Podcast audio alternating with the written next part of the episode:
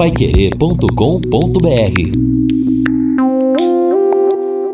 No Jornal da Manhã, Mercado Financeiro.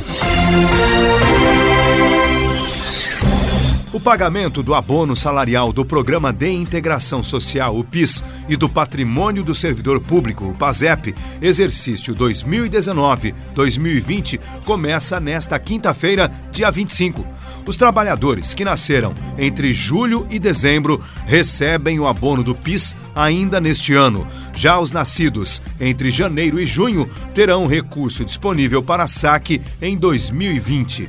Também recebem este ano os servidores públicos cadastrados no PASEP com dígito final do número de inscrição entre 0 e 4. Os com final entre 5 e 9 vão receber no próximo ano. A estimativa é que sejam destinados 19 bilhões e 300 milhões de reais a 23 milhões e 600 mil trabalhadores.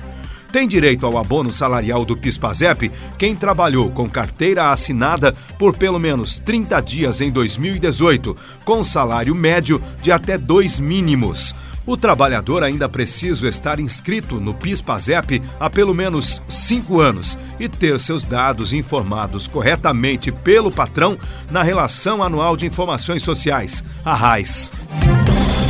A intenção de consumo das famílias ICF, medida pela Confederação Nacional do Comércio de Bens, Serviços e Turismo, CNC, recuou 1,7% na passagem de junho para julho deste ano e chegou a 89,8 pontos, em uma escala de 0 a 200. Essa foi a quinta queda consecutiva do indicador.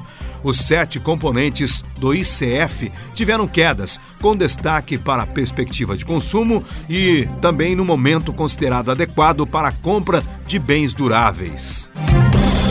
O Índice Geral de Preços Mercado, IGPM, usado no reajuste dos contratos de aluguel, registrou inflação de 0,53% na prévia de julho deste ano. A taxa é inferior à observada na primeira prévia de julho, que foi de 0,75%.